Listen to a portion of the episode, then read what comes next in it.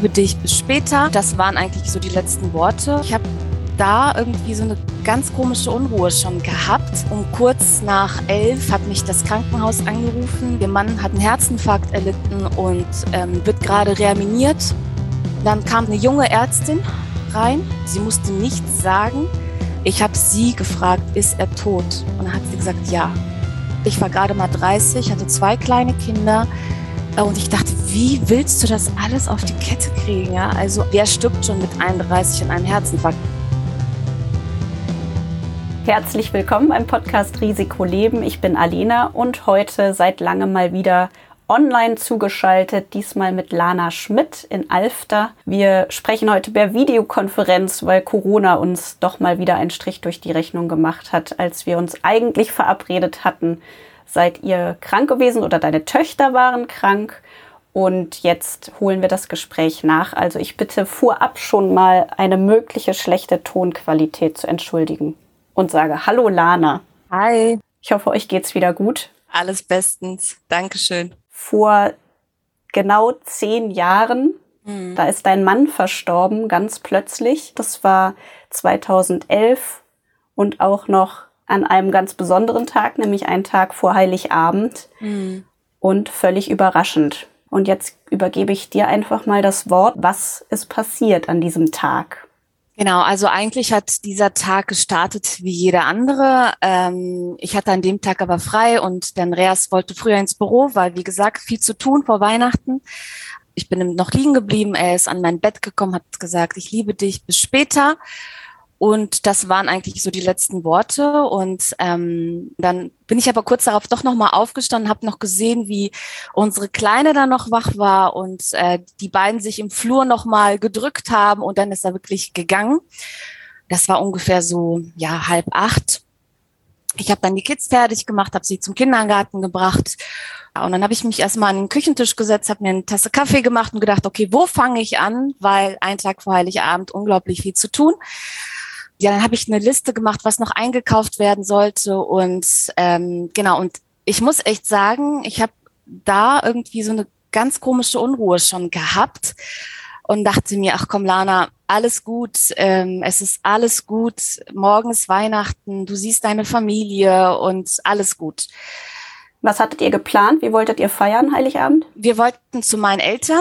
Also ich habe noch drei Geschwister. Wir wollten halt noch meine, äh, also quasi die ganze Familie wäre halt da, ne? Aber mit Übernachtung und wir waren in, haben in Köln gelebt, meine Familie zwischen Bonn und Köln bei Bornheim, also meine Eltern, ja, und äh, mit einem Gottesdienst zuvor und äh, wo unsere Kleine auch mitgemacht haben, also so, so ein Kinderchor, also ja, volles Programm. Ja, und dann war das irgendwie so kurz vor zehn, dass ich den Andreas äh, im Büro angerufen habe, um noch so paar Sachen mit ihm zu klären. Und er ging nicht ran. Ne? Und das war schon sehr, sehr seltsam, weil normalerweise, also auch wenn, wenn das ganz kurz ist, ne, so dann hat es eigentlich immer geklappt. Und ich dachte, naja, okay, vielleicht ne, hat er ja Stress oder was auch immer. Und irgendwann ähm, habe ich aber einen Kollegen an der Strippe gehabt, der gesagt hat, ähm, er, er hat damals mit seinem Bruder Daniel zusammengearbeitet, also der Andreas in einem Büro. Und dann sagte mir sein äh, der andere Kollege, ja, ähm, der Daniel hat ihn Andreas gerade ins Krankenhaus gefahren, ihm geht's nicht gut. Und das war für mich natürlich, oh ja, ne? Also was ist da passiert? Hab natürlich immer weiter den Andreas angerufen und ich meine, selbst in, in, äh, in seiner Studentenzeit und manchmal während der Vorlesung, dann ist er manchmal kurz drangegangen und hat zumindest geschrieben, ich, ich melde mich gleich, aber ich wusste halt immer, wo er ist, es ist alles gut. Und da muss ich echt sagen, mich wirklich panisch geworden, weil ich gedacht habe, also seltsames Gefühl und dann kriegst du den nicht erreicht, auch noch Krankenhaus, also war alles nicht so toll. Du wusstest nur, er war im Krankenhaus. Genau. Aber was passiert war, keine Nein, Ahnung. Nein, keine Ahnung, weil ähm, also mir, man hat mir gesagt, ihm ging's nicht gut. Und das war dann auch so, später hat mir das auch sein Bruder erzählt, äh, er hat ihn ins Krankenhaus gebracht und ähm, ist halt selber wieder ins Büro gefahren und hat aber dem Andreas noch den Tipp gegeben, weil das Krankenhaus brechend voll war, ähm, sag, dass du was am Herzen hast, dann kommst du schneller dran. Ja. Und äh, er hat das wohl tatsächlich auch gemacht und er musste nicht lange im Wartezimmer sitzen. Man kann ja manchmal da auch Stunden verbringen. Und dann hat man sofort ein äh, CT gemacht, ein EKG Und aufgrund des EKGs hat man schon gesehen, oh, der Mann hatte schon mehrere Infarkte vorher. Und weil das sehr, sehr ungewöhnlich war, für 31 Jahre so ein EKG-Ergebnis zu bekommen, äh, kam halt auch eine Ärztin äh, direkt ähm, auf ihn zu mit diesem Ergebnis. Und äh, er saß im, also ich weiß gar nicht genau, wo er saß, also im Wartezimmer oder irgendwie im Flur. Auf jeden Fall saß er auf einem Stuhl die Ärztin kam und hat ihn gefragt, was ist denn los? Ne? Weil ähm, ja, sie war halt auch ganz erstaunt. Und er sagte schon, ja, äh, mir tut, ja, mein linker Arm tut mir schon seit zwei Tagen weh. Und dann hat er wohl einmal tief durchgeatmet und äh, ist tatsächlich vom Stuhl geglitten und war tot. Also Herzinfarkt war es. Genau, und ähm, und alles aber total unerwartet. Also, oder wusstest du, dass sein linker Arm wehgetan hat vorher? Oder, ähm also ich, ich war total irritiert. Ich meine, äh, wir waren eine Woche vorher bei Freunden in Stuttgart und wir hingen da alle so ein bisschen durch. Also wir waren erkältet und wir waren alle irgendwie total müde. Ne, aber da war jetzt nicht die Rede von irgendwie, ich habe Herzschmerzen oder äh, ne, mir tut irgendwie was weh. Also wirklich gar nichts. Und das kam wirklich vollkommen unerwartet ich habe nur im Nachhinein gehört, dass äh, er war halt Fußballer und er hat beim letzten Turnier, was er gespielt hat, ähm, da ist er wohl mit Hände hoch, also zwischenzeitlich gelaufen, weil es ihm nicht gut ging. Aber es ist halt kein Typ gewesen, den man so leicht ins Krankenhaus äh, bekommen hätte. Und dann war wohl wieder alles gut und äh, das Thema war durch bei ihm. Also ich glaube, wenn er das selber gewusst hätte, was, was da kommt, dann wäre er freiwillig äh, gegangen. Aber ich glaube, ihm war das auch überhaupt nicht bewusst, weil wer stirbt schon mit 31 in einem Herzinfarkt? Also in unserem bekannten Freundeskreis, der riesig ist, gab es das bis dato überhaupt nicht. Als Andreas im Krankenhaus war und ähm, das alles erlebt hat, da warst du zu Hause und hast versucht, ihn zu erreichen? Genau. Um kurz nach elf hat mich das Krankenhaus angerufen, wo er quasi ähm, sich vorgestellt hat und mir wurde dann einfach gesagt, ja, ihr Mann hat einen Herzinfarkt erlitten und ähm, wird gerade reanimiert und wird in ein Spezialklinikum, also in, in die Nachbarstadt nach Siegburg gebracht. Und ich soll bitte dort hinkommen, aber ich soll mich fahren lassen. Also ich darf auf gar keinen Fall selber fahren ich war, ich bin erstmal durch unsere Wohnung gerannt. Ich dachte, was passiert hier? Ne? Also was machst du jetzt? Wen fragst du jetzt? Dann habe ich meine Familie angerufen, seine Familie angerufen, ähm, ja, dass sie Bescheid wissen. Und dann habe ich einen Nachbar gefragt, ob er mich bitte fahren könnte. Ne? So und ja, und dann bin ich quasi in dieses Krankenhaus gefahren worden. Meine Schwiegereltern und ähm, mein Schwager, die waren schon da, die wohnen in unmittelbarer Nähe. Ja, und wir wurden, also ich wurde quasi durchgewunken schon. Die wussten alle Bescheid. Also ich bin nach oben gebracht worden, ich weiß gar nicht welche Etage, an der Intensivstation vorbei in ein Zimmer, also in so ein, so ein Kaffeezimmer von den Ärzten und von den äh, Krankenschwestern oder von den Pflegern. Und ähm, ich dachte, wieso gehen wir nicht, äh, ne? also da ist die Intensivstation, wir nehmen einen anderen Weg. Also es war schon alles sehr, sehr seltsam. Und ich habe schon auf der Fahrt, kam mir echt der Gedanke, der Andreas ist tot. Also es war so auf einmal plötzlich da und ich habe gedacht, also die Fahrt war schon total schlimm. Wir, wir standen im Stau und ich habe es da schon geahnt. Und als wir dann, wie gesagt, nicht zur Intensivstation durchgewunken worden sind, sondern in dieses Zimmer, dieses Kaffeezimmer, habe ich schon gedacht, okay, ähm, krass. Also es war wirklich wie ein Film. Was ging dir da durch den Kopf? Ja, ganz, ganz viele Sachen. Also Unglaube, Unglaube. Also du, ich habe meine Schwiegereltern angeguckt, die waren so grau im Gesicht. Mein Schwager, also wir waren, glaube ich, alle so entsetzt über das, was da gerade passiert und wir konnten es eigentlich nicht glauben. Und dann kam tatsächlich auch ein Priester ähm, mir entgegen und ähm, ich habe nur sein Kreuz gesehen und ich habe ihn sofort, was wollen Sie hier? Ne? Weil ich dachte, das ist ja wie im Film. Der Priester, der kommt ja auch nur, wenn, wenn, die, wenn die Angehörigen tot sind. Und ich, ich wollte es gar nicht wahrhaben, was da passiert. Ihr seid in diesen Raum geführt worden. Was, was ist dann passiert? Dann kam eine junge Ärztin rein und äh, ich habe es eigentlich an ihrem Blick gesehen. Also sie musste nichts sagen. Ich habe sie gefragt, ist er tot? Und dann hat sie gesagt, ja.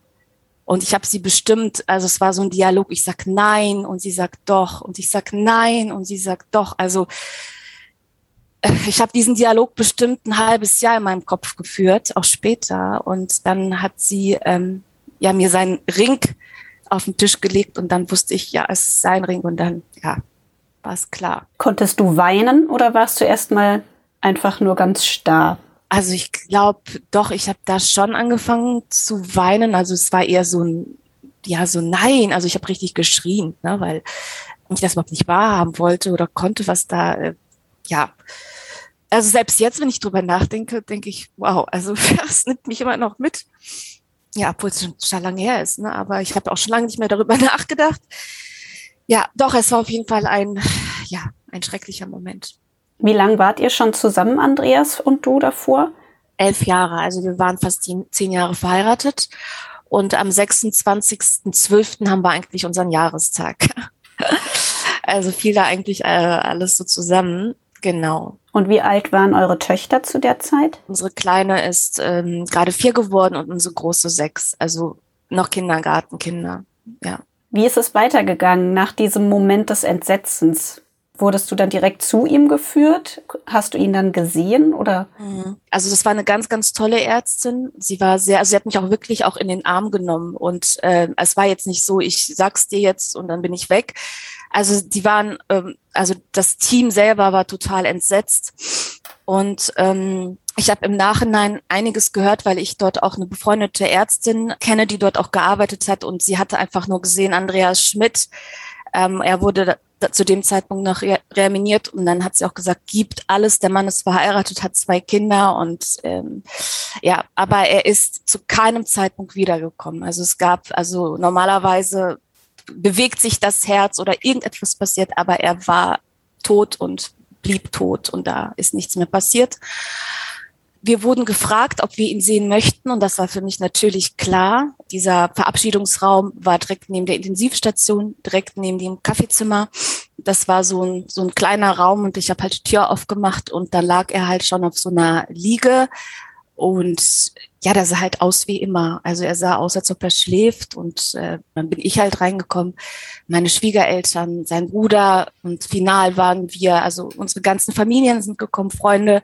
Wir waren bestimmt 30, 40 Leute in diesem kleinen Zimmer und ähm, ja, haben einfach alle Abschied genommen. Wie macht man das? Kann man dann den Menschen umarmen oder ist das komisch, weil der sich anders anfühlt? Ich glaube, man macht viele Dinge einfach natürlich und automatisch. Ne? Also ich habe ihm noch das gesagt, was ich ihm auch sonst gesagt hätte und äh, nochmal gedrückt und gefühlt und er war halt auch warm. Also ähm, er sah aus, er, es war ein sehr, sehr schöner Mann, muss man dazu sagen. Und er hat einfach ausgesehen, als, als ob er schläft. Also da war einfach noch nichts von Leichenstarre oder irgendetwas dergleichen.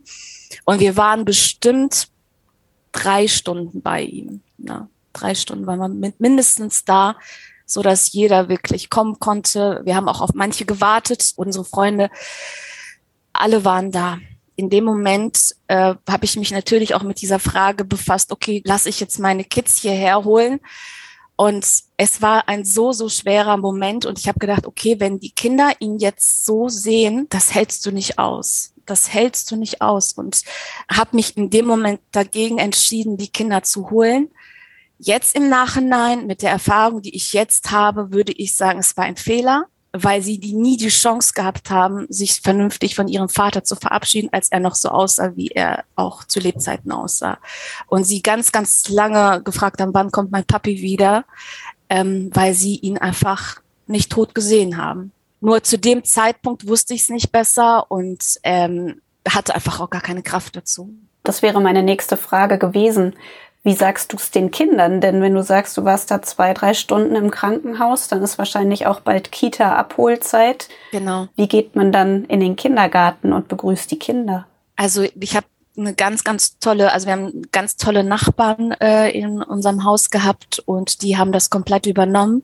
Die hat die Kids abgeholt und hat sie erstmal zu sich genommen und so hatten wir gar keinen Stress und sie wusste dann halt auch Bescheid, äh, was, also dass er schon tot war. Und ich habe es meinen Kindern selber gesagt, das war mir sehr, sehr wichtig. Und ähm, als wir dann nach Hause gefahren sind, also meine Eltern ähm, haben mich nach Hause gefahren zu den Kindern und ich habe sie dann beide auf den Arm genommen, habe gesagt, Gott hat wohl da oben ein Scherzkeks gefehlt, ne, weil Andreas sehr, sehr humorvoll war. Und ich habe gesagt, und ähm, Papi lebt jetzt im Himmel weiter. Konnten die das so annehmen? Das war für die tatsächlich irgendwie greifbar. Also ich habe echt gedacht, okay, was sagst du jetzt? Wie sagst du es jetzt? Tod ist ja ein Begriff. Ähm, ja, wer versteht das schon mit vier oder sechs Jahren? Ne? Und irgendwie, also das mit dem Scherzkeks, das kam wirklich wie so ein Blitzgedanke.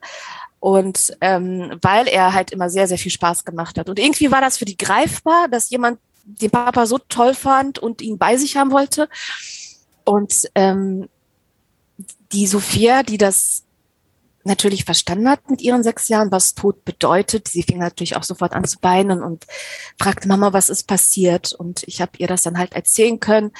Unsere Kleine, ja, war einfach noch zu klein, um einfach die Dimension dahinter zu verstehen, dass, dass, dass der Papa nie wieder nach Hause kommen wird. Genau. Und in der Zeit war es meine ganze Familie gekommen. Während ich das den Kindern gesagt habe, äh, hab, haben meine äh, Eltern und meine Geschwister quasi unsere ganzen Sachen eingepackt, weil mein, also mein Vater hat gesagt, ihr kommt jetzt mit zu uns und ich war sehr, sehr dankbar, weil ich wollte auch nicht in dieser Wohnung alleine bleiben ohne Andreas. Und meine Eltern haben ein großes Haus und ähm, wir sind quasi erstmal bei meinen Eltern eingezogen. Unsere Freunde, Familie haben die Kinderzimmer ähm, quasi abgebaut, bei meinen Eltern aufgebaut, so dass die Kids ein Zimmer hat. Ich, ich hatte ein Zimmer und das einzige Mal, wo ich nochmal zurückgekehrt bin, ist, um dann ja persönliche Sachen von Andreas zu holen für den Bestatter, also auch Kleidung.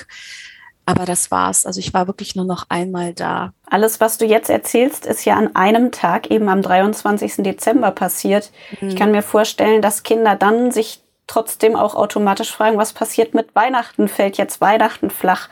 Wie, wie ging es weiter? Also äh, an Weihnachten, ehrlich gesagt, habe ich zu dem Zeitpunkt überhaupt nicht gedacht. Es hätte jetzt jeder Tag sein können, weil es so unfassbar war. Ähm, aber ja, es war gerade ein Tag vor Weihnachten und der nächste Tag, das war eigentlich ähm, ein unvergessliches Weihnachten in dem Sinne. Meine Tochter hat ja im Chor, also im Kinderchor mitgesungen, in, in, beim, also in der Gemeinde, beim Kinderprogramm hat sie ja mitgemacht. Ich konnte nicht fahren, aber dieses kleine Mädchen damals von sechs Jahren hat trotzdem tapfer gesungen. Es war ja total bewegend halt. Ne? Also ich war am Rande des Wahnsinns, um es mal äh, auf den Punkt zu bringen. Genau, und ähm, meine Eltern haben das aber an dem Tag so gestaltet, die haben wirklich Tische aufgestellt.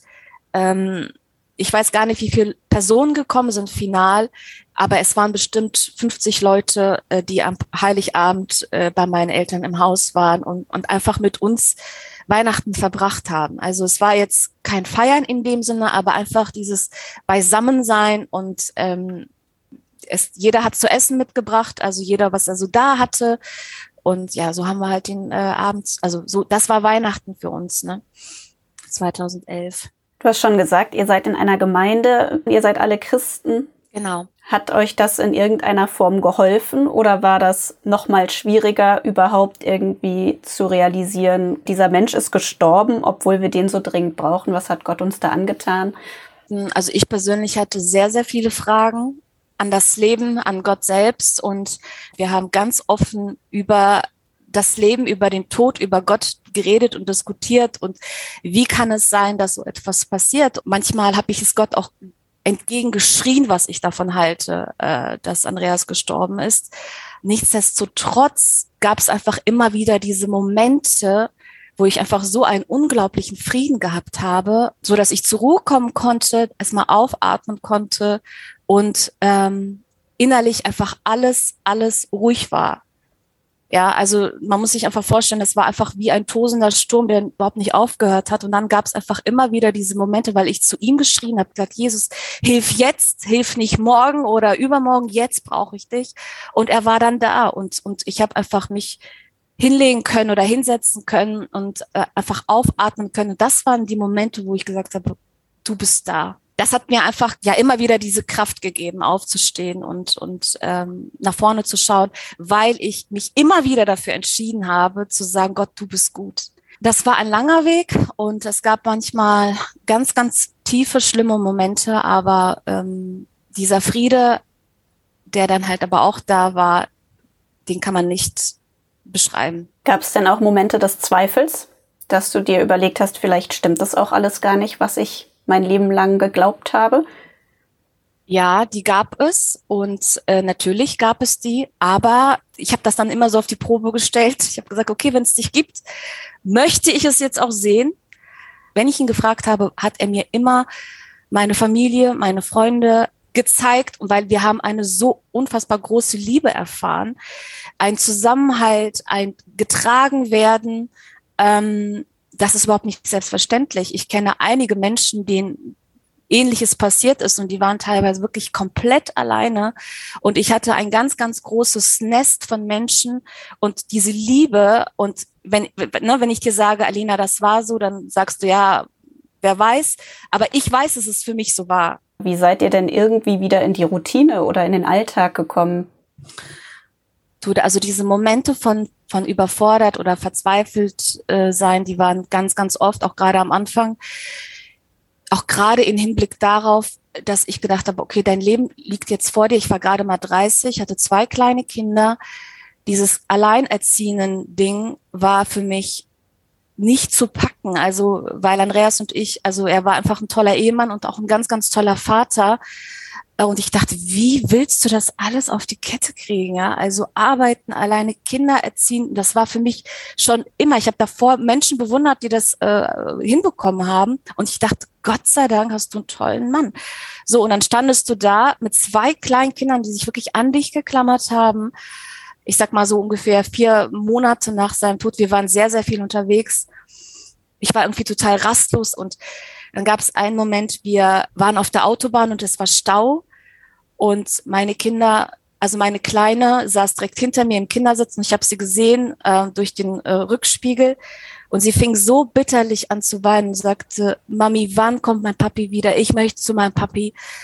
Und ich sitze in diesem Auto, in diesem Stau. Ich komme nicht aus dem Auto raus, um das Kind zu trösten. Und das war dieser Moment, wo ich gesagt habe, Gott, was passiert hier? Es war, es war nicht auszuhalten. Und ähm, auf einmal höre ich, wie meine große Tochter daneben sitzt und anfängt zu beten, sagt, lieber Gott, bitte tröste das kleine Herz meiner Schwester und hilf meiner Mama. Und in diesem Moment kam auch wieder einfach so ein Friede über die ganze Situation. Und an dem Abend lag ich im Bett und ich habe gedacht, okay, also wenn Gott nicht mit seinem Frieden gekommen wäre und die Verzweiflung überhand nimmt, dann kann ich das auch schon verstehen, dass die Leute einfach gegen Baum fahren. So, solche Momente gab es immer wieder, wo wir uns, wo ich auch meinen Kindern auch immer gesagt habe, wir dürfen trauern. Und das erste Trauerjahr, würde ich sagen, haben wir auch wirklich ganz, ganz aktiv gelebt. Ne? Ähm, manchmal stand ich an der Spüle und habe gespült und auf einmal musste ich so weinen. Dann habe ich mich auf den Boden gelegt, weil ich keine Kraft mehr hatte. Und dann sind die Mädels dazugekommen, dann lagen wir zu dritt auf, auf dem Boden haben zusammen geweint, sind aufgestanden und weiter ging's. Also das war so das erste Jahr. Und als ich dann gemerkt habe, okay, den Kids geht's besser, ähm, die finden wieder zurecht in, in ihren Alltag, dann habe ich mir das wirklich aufgespart. Also ich habe dann immer geguckt, okay, geht's denen gut? ähm, dann und mir ging es gerade nicht so gut, dann habe ich das auch so für mich eher behalten. Aber wenn ich gemerkt habe, ähm, dass es ihnen auch nicht gut ging, dann haben wir da ganz, ganz offen drüber gesprochen und ich habe ihnen auch immer gesagt, ihr dürft weinen, so viel ihr wollt, weil ähm, ja euer Papa gestorben ist und äh, alles seine Zeit braucht.